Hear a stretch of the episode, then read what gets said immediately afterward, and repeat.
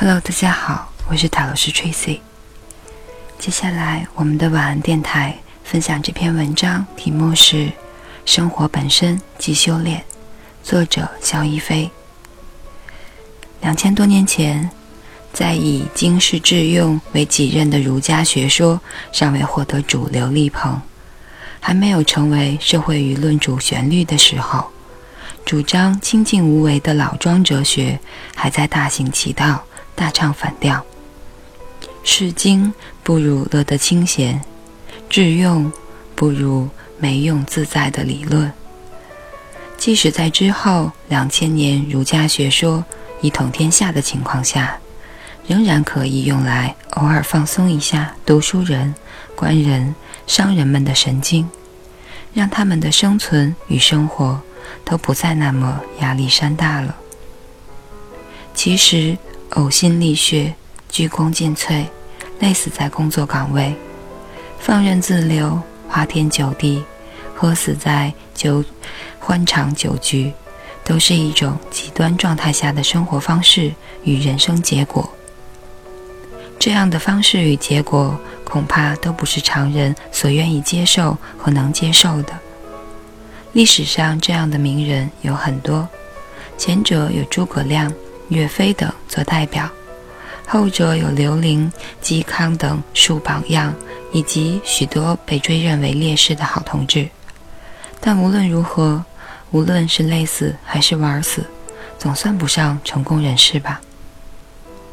到了陶渊明的时代，不为五斗米折腰的傲世才情与采菊东篱下的脱俗境界，让人艳羡，也使人们开始意识到。过于极端的生活方式与理想追求，对短暂的人生而言都是有害的。人们开始从极端向中庸回归，开始从外在的追求转向内心的修炼。也恰恰在这个时代，印度传播过来的佛教打开了中国人的另一层境界之门。无论是《金刚经》还是《华严经》。佛教的种种寓言故事与哲学阐释，说到底都只是一部心经。无论在什么样的社会环境中，无论在什么样的个人境遇中，始终修炼自己的内心世界，在佛教看来，是人生得到解脱与升华的唯一途径。佛教在中国的广泛传播，佛教徒的迅速增加。使中国本土原有的学说、学派和思想传统接受洗礼，并且继而变革。修炼内心成为之后中国近两千年思想史的核心命题。所有历经更迭的国家哲学、思想学派、宗教学说都必须直面这个核心命题。解答的是否正确，将直接关系到。一个时代，一个国家，一种学说的兴衰成败。小隐隐于野，大隐隐于市，正是在佛教加入后的中国社会里流传开来的信条。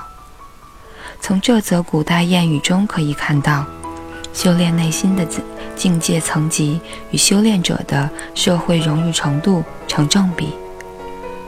逃避。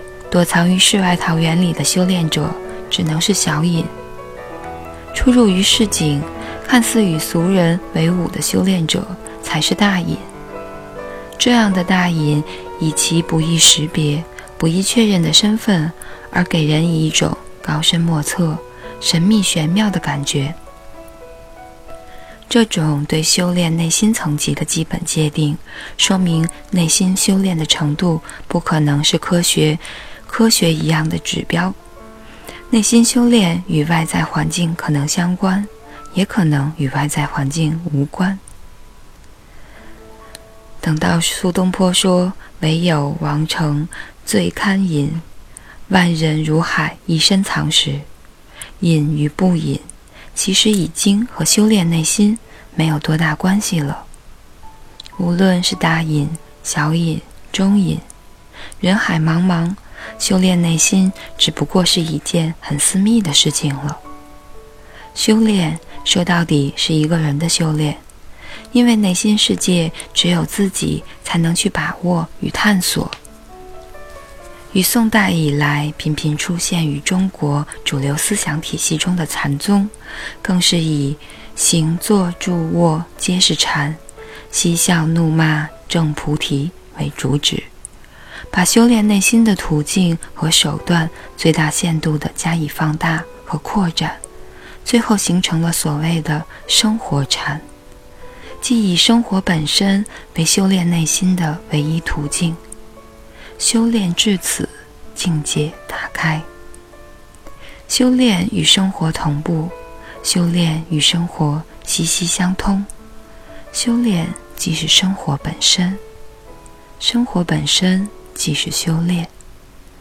人们在大隐、小隐的经典理论中转了一大圈之后，发现山还是那个山，水还是那个水。珍惜生活。珍惜每一天的生命历程，终于返璞归真，让人们不再为修炼而修炼，为生活而生活。